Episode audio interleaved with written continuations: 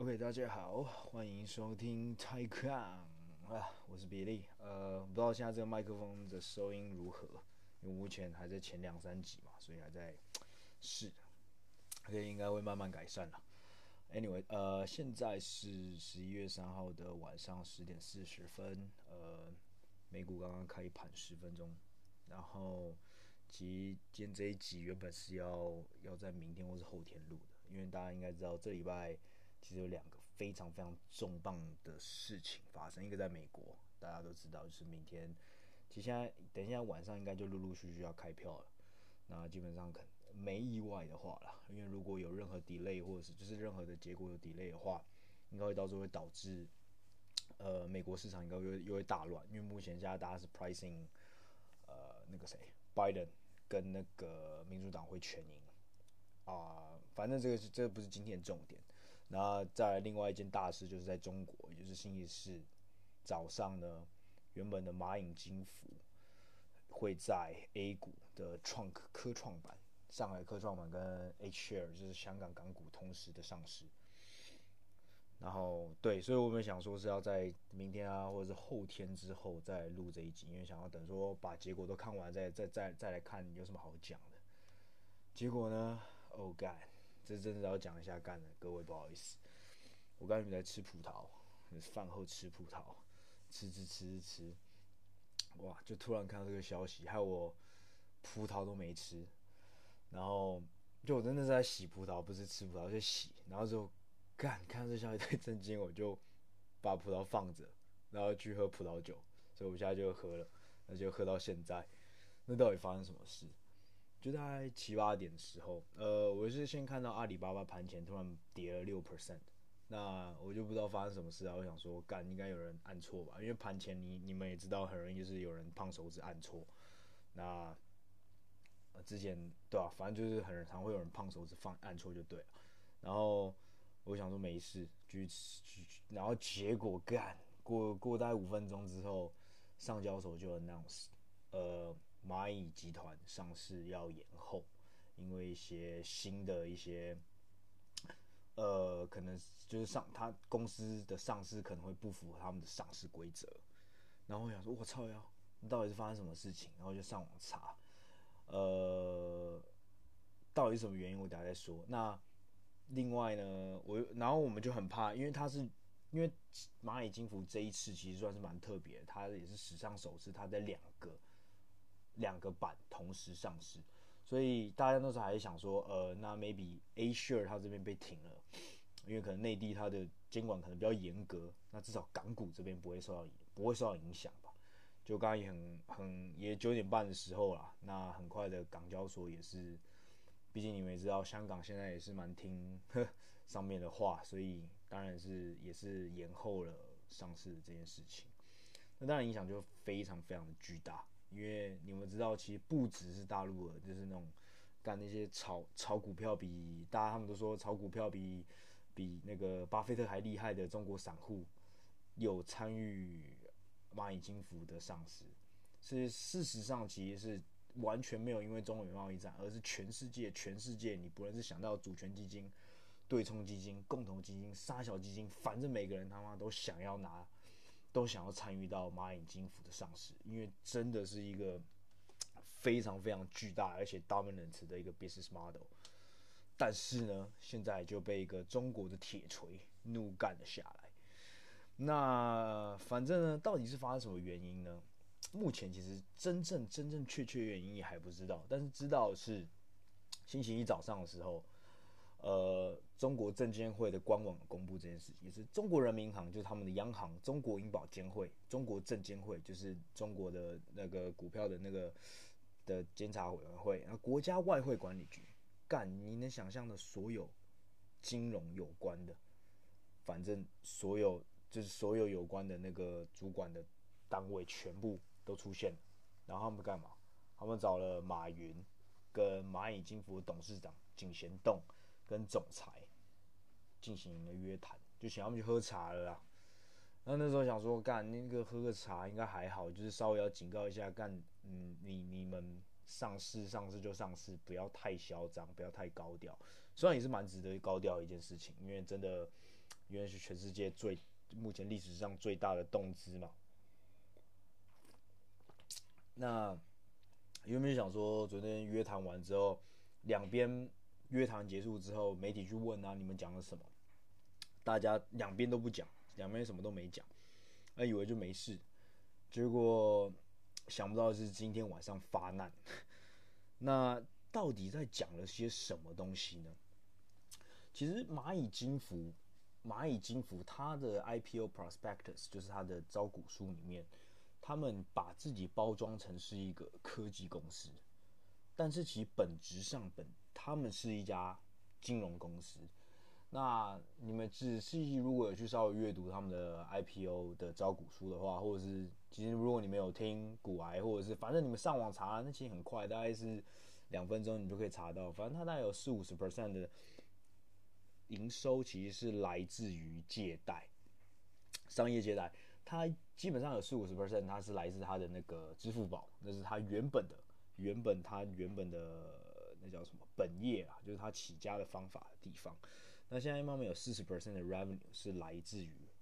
它花呗跟借呗。那花呗跟借呗这个东西，基本上呢，其实它就是 base 在你支付宝的用户。那如果你今天，如果你假如你们有在大陆，或是你们有有用大陆内地的支付宝的话，那你们基本上在那个支付宝那个里面就可以看到一个叫借呗或花呗的。那基本上它就是。两分钟就可以借借一笔钱给你，它就是很像信用卡，然后它就是鼓励你去花钱。那你也知道，像支付宝上面本身就是一个，它本来就是淘宝的支付账户，所以它本身来说就是一个在促进你花费的一个平台。所以今天你知道，今天如果有一笔这么容易这么容易，就是你也不用申请去信用卡，尤其像台湾现在我们申请信用卡还是非常的。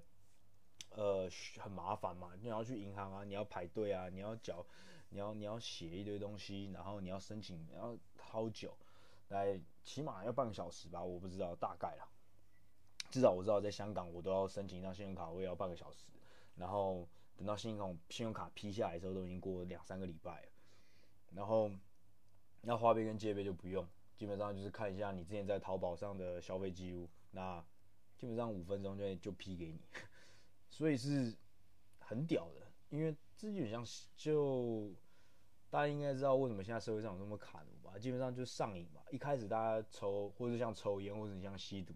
你觉得你第一口，那我会有自制力，对，我相信你会有自制力。通常你第一张信用卡都会有自制力，那你慢慢的、慢慢的，你就会越来越没有自制力，就跟你喝酒、还有抽烟、那跟吸毒等等的这些都一样，那花费也一样，那。但是我跟你讲，如果你今天是在用花呗跟借呗上面借到的钱，跟你去银行的信用卡，或者是你去银行借钱，其实两回事。因为花呗跟借呗，它竟然有办法 charge 你到高达十五个 percent，就是这个概念，就是你要想啊，就是信用你你是要去原你原本是要去银行透过层层的关卡才申请到信用卡，然后你可能会超级保护那张信用卡。所以你不通通常啦，通常除了我有我有我有个朋友，他之前就办一张汇丰卡，然后办到他差点差差点信用破产这样子的人以外，你通常都会比较遵守银行的一些规则，你会想要保有你自己信贷的那个信用程度。但你这种花呗跟借呗干，你就是会不小心就花超过了，然后但它利率它就是一个线上的高利贷。然后基本上就是高利贷啊，这样讲好了，讲讲难讲讲直接，它就是不受监管，而且在线上可以狂干你的高利贷，然后而且你很容易就花超过的高利贷，因为你毕竟尤其像大陆，你这种全部的支付都在线上，全部的交易都在线上，你随便花一花干，你就超过那个额度了，你超过那额度，你就要继续再提升额度，再提升额度，它就提升你的那个利率，就这样啪啪啪啪下去，你就直接。基本上你就就就爆了。虽然大陆现在有钱人很多啊，但是大部分的人，大部分的人，应该是，如果真遇到这个问题的话，应该是现在是吃屎。那这种问题如果不报就还好啊，啊，如果报了，那基本上我不知道阿里巴巴接下来他有办法，他自己有没有办法去应付这个东西。那 maybe 他有，因为他他手上现金流也算是也蛮强大的，所以可能有这种这个比较还好。但是对监，但是对大陆的监管部门来说，这个东西这种风险，他当然是不愿意见到，尤其他们过去几年一直想办法在降杠杆这件事情。对，所以他们就约他来喝茶。那想来啊，可能是喝茶这个这个过程，应该是喝的不怎么样。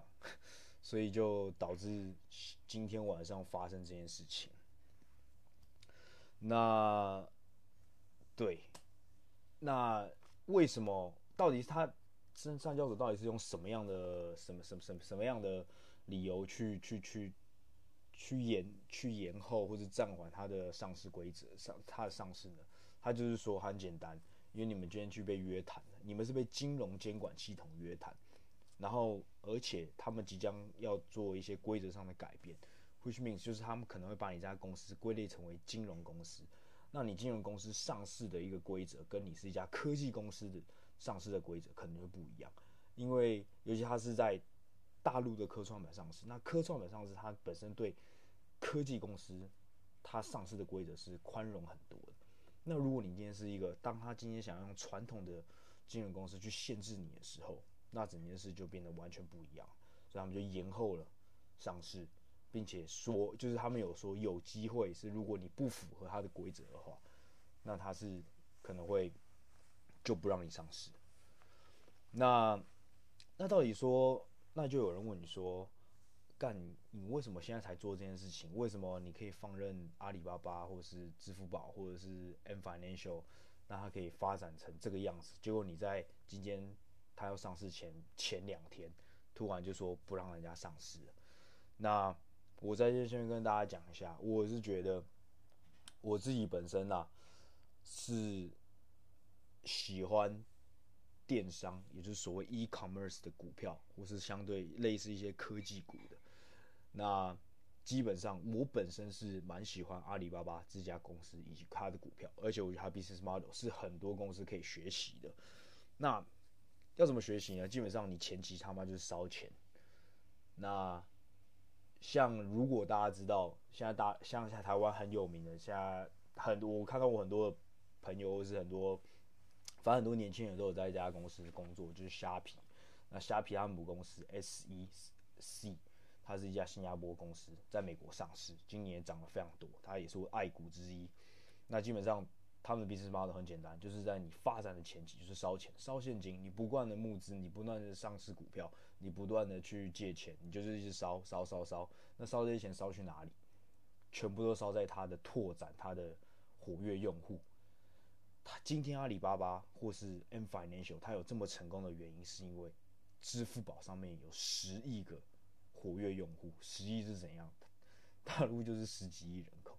那超过七成人他妈都在用阿里巴巴的支付宝，所以这也是为什么我跟你讲啊，绝绝对没有超过三成人拥有比呃中国银行或者是有中国某个银行，甚至很多人是没有信用卡的，但是今天他妈七成的人有支付宝，然后可以透过支付宝来借钱，你就知道这个可怕的程度了。那你就知道今天他们前五年烧钱烧在哪里了吧？它基本上就是一直烧，一直烧，一直烧，然后就是给你很多给用户免费的东西，然后让你，比如说你你如果去推荐你朋友啊，你分享啊，你在平台 Facebook 上平平台分享啊，你去找朋友啊，像你们也知道，像 Facebook 一开始崛起的时候，也是让你去加朋友嘛，那就干，大家都在玩的时候，你就不得不玩。那种菜那时候那时候开心农场，那时候我在国中的时候干，他还种啥小农场，然后但是你用一用，你高中我就不得不玩，然后用一用，他用户就越来越多。一开始前五年的时候，他们是绝对不会跟你 charge 任何费用，甚至如果你拉更多人或者你推荐朋友使用的时候，他们反而会给你钱。那你你用户就觉得哦干，他们就很像拉保险，就是干我给我一点钱，好像很爽一样，你就会帮他用，你就帮他找更多人，找更多人。然后之后他们开始带入一些广告，那广告是一开始他们收入的来源，前期的来源，然后慢慢的、慢慢的，他们开始不用再烧 cash 了。他们有建立了一定的自己的用户，呃活跃用户，活跃用户就是你不是只有注册账户，因为像比如说你知道像 Facebook 上可能像那种呃四五岁你你知道那种爸爸妈妈，他们可能只是申请而已，他们只想看儿子女儿的冲三小，但是他们其实平常没在用，这种就不叫活跃用户。那活跃用户就是干你每天都会上的那种叫活跃用户。那英文是 MAU，Monthly Active Users 是。通常是用这个 monthly active user，就是每个月的活跃用户。那有些游戏公司可能是用 DAU，就是 daily active users，去衡量他们这家公司的未来发展性，以及现在他们有办法 generate revenue 的一个 base。那基本上这些比较好、比较成功的商业模式的呃电商，他们的 business model 前期就是在累积这个所谓的所所谓的 MAU。他把活把活跃用户累积到一定的量之后，他们就开始放他们自己做的东西，比如说像支付宝，那就开始，因为你开始用淘宝嘛，你这一开始是用淘宝，你只是在上面买卖，当然呢一开始可能要信用卡，那你就慢慢比如说哦，如果你用支付宝的话，我给你折扣，那你会不会用支付宝？那支付宝你申请的时候，你可能只要五分钟、三分钟就申请好，比你去银行办。办一张银行卡或信用卡还要简单，你会不会用？我会用，就很简单嘛。而且何况很多时候在大陆，你可能去银行，你的其实信用的额度是没办法过的，你的收入没办法、没办法、没办法让你有办办办一张呃信用卡。这个东西我之后再讲，因为其实像东南亚为什么 C 会崛起，那中南美洲有一家公司叫 Mercado Libre，它也在美国上市，代号叫 MELI。它为什么会崛起？因为就是这些地方的 unbank 就是没有银行的人很多，所以就可以让 e-commerce 有这个缺口可以去打入。OK，那等到他们有累积用户够多了之后，他们就开始投入自己的东西。你自己想干 YouTube，你们现在是不是看每一天到晚都会有 YouTube Music？他们那个广告，他们越来越越长，一直要你去 YouTube Premium，然后会有一些很鸡巴的广告让你现在关不了。什么呃史蒂夫跟戴夫在用沙小的，什么戴夫都在看猫，然后史蒂夫研究各国股票之类的这种鸟东西，那你他妈怎么按都按不掉？对，我跟你讲，热狗那首歌叫什么？当你离不开他，离不开八卦，这就是这样子。等到你慢慢的、慢慢的，你成为他们的活跃用户的时候，你就发现，干你离不开这些巨头，然后他们今天想要怎么强奸你，你都没办法。因为你可能还是要付费，你才能继续使用。所以今天为什么花呗跟借呗他妈可以借可以借你十五趴的高利贷，你他妈还是要用？因为这就是他目他他前期烧了那么多现金之后，现在这些回报慢慢的可以可以可以可以可以可以可以回报出来了。OK，so anyways，呃，总之呢，这件事会影响非常大，因为如果就我们再拉回来讲，M Financial 如果是一家科技股，跟一家金融股，它的 valuation 它估值基本上是差超多。你们也知道，尤其今年因为疫情的关系，呃，各国央行是不让银行去发他们的股息的。那基本上，感情全世界银行他们都在地上爬，他们吹在 PB 大概是平均大概可能零点五倍到零点七倍，但你们那相反科技股是吹在天上。那所以上市蚂蚁金服在上市之前，它的估值是三百四十个 billion。那基本上如果你用金融股去看它的话，那我不知道会腰斩到多少了。那我觉得再退一步来讲，我觉得其实今天这件事发生的时候，让我想到两件事情。第一件事，我就觉得干马云他的每次上市的时候，真的是命运多舛啊。如果你们记得的话，或者是你们稍微有这个概念的话，就是在二零零七年的时候，阿里巴巴其实一开始是在香港上市的，并不是在美国上市的。但是结果零八年刚好遇到那个金融海啸，就是它股价一直喷，就是往下喷，不是往上喷的，就是啪啪啪啪啪。然后当时因为 e-commerce 这种 financial model 这种 business model 刚出来，所以大家很在说，干你这个应该是骗钱的。马云当然是很不爽啊，就觉得干你们这是智障。于是一二年就把它死，他他是，但是刚好股价也跌到地上了，那所以他那时候一二年就把 privatization，就是把它私有化。当你股价跌到地板上的时候，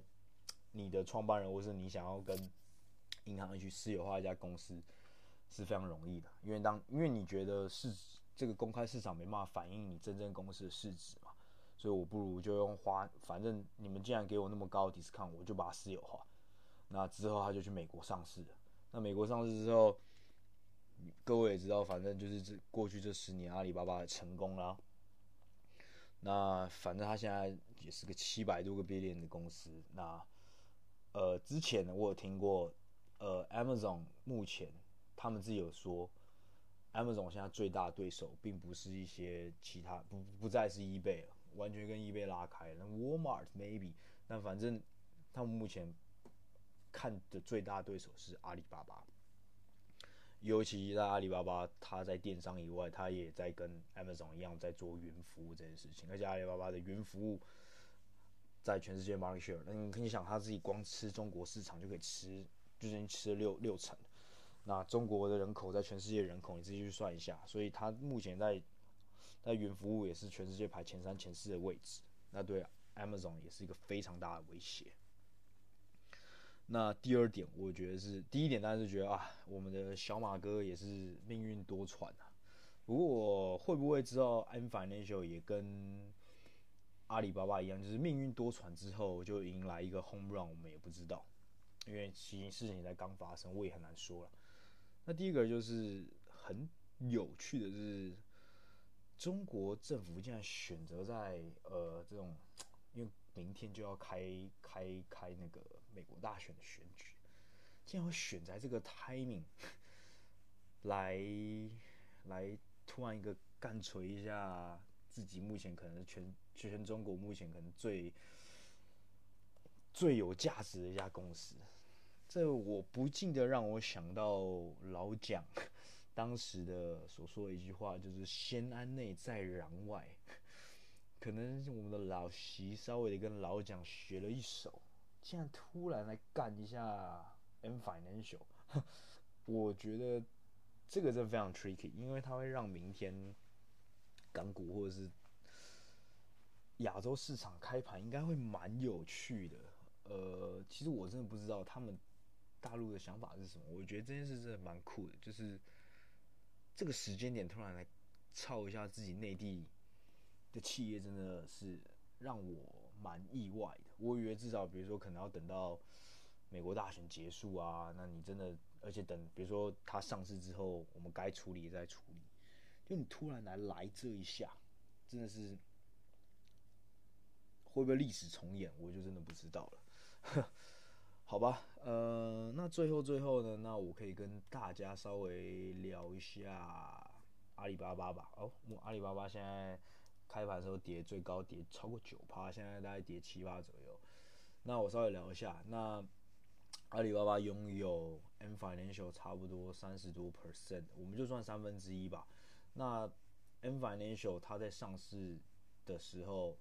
照理来讲，I IPO 就是在九点半敲钟的那一刻，它应该是三百四十个 billion 的市值。但是照这两天来讲，呃，香香港这边其实有所谓的暗盘交易，就是在上市之前，可能有些零股在交易券商里面有稍微联动流动的零股，它它它有流动出来，它目前报价其实是涨了五十 percent 左右。那我就反正简单估计，我用四百五十四四百五十个 billion，那四百五十个 billion 三分之一一百五十个 B 是属于阿里巴巴的。那反正。今天阿里巴巴跌之前，反正我就做打简单抓它，现在是八百个 billion，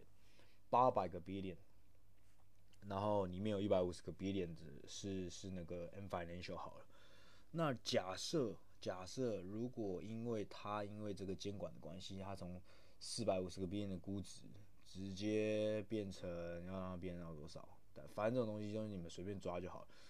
呃，四百五十，然后就让它就只变成一百五十个 B 链好，一百五十个 B 链那那那一百五十个 B 链那三分之一就是五十个 B 链嘛，那 which means 阿里巴巴就少，照理来讲要少一百个 B 链所以八百变成七百个 B。你们现在看的话，Google 上面的市值它应该是七百八，那我就反正就是，它就跌一百，这样讲它就跌一百。那假设它跌一百的话，你们用现在的股价来算的话呢，就是七二八八，或者算两百九，两百九乘以七除以八，大概两百五十三吧。我个人啊，反正觉得发生这件事情对我来说是件好事，因为我个人是喜欢阿里巴巴这家公司的。那就撇开政治来讲，先先各位先不要把它看上政治的话，那我是觉得 maybe 这件事情是可以制造一个阿里巴巴的买点。那阿里巴巴其实在美国跟香港都有上市，美国的 code 是 BABAUS，那香港 code 是九九八八 HK。那至于他们两个中间其实通常价差都是少在三到五趴内，所以其实你买两边哪个都都没差。那在台湾的朋友应该是买美股应该会比较方便一点。那美股报价我是说干两百九嘛，那 maybe 点到两百五的时候，各位可以稍微看一下，呃，它可能永远也跌不到两百五，有可能，那它也有可能干跌穿两百五，反正你们可以稍微配合你们自己的其他的，呃，随便什么分析，反正就听听吧。反正就是我个人觉得啊，如果就算今天把 M 反就拔掉的话，那 maybe 两百五十之下，各位可以考虑一下，可以稍微看一下，可以研究一下，我觉得是一个蛮有趣的东西。对，那反正今天大概就是讲这么多。那呃，除此之外呢，呃，各位如果有台股啊，或者是有在做当冲啊，或者是台股部分部位的朋友，应该不用太担心。基本上 M 反连休这件事情应该不太会影响到台湾的市场。所以明天呢，各位的 focus 应该还是在美国的大选，没错。那基本上就是这样子啦。那反正对啊，反正明天大家就看一下美国选举喽。Anyway，呃，好吧，今天晚上就这样，晚安。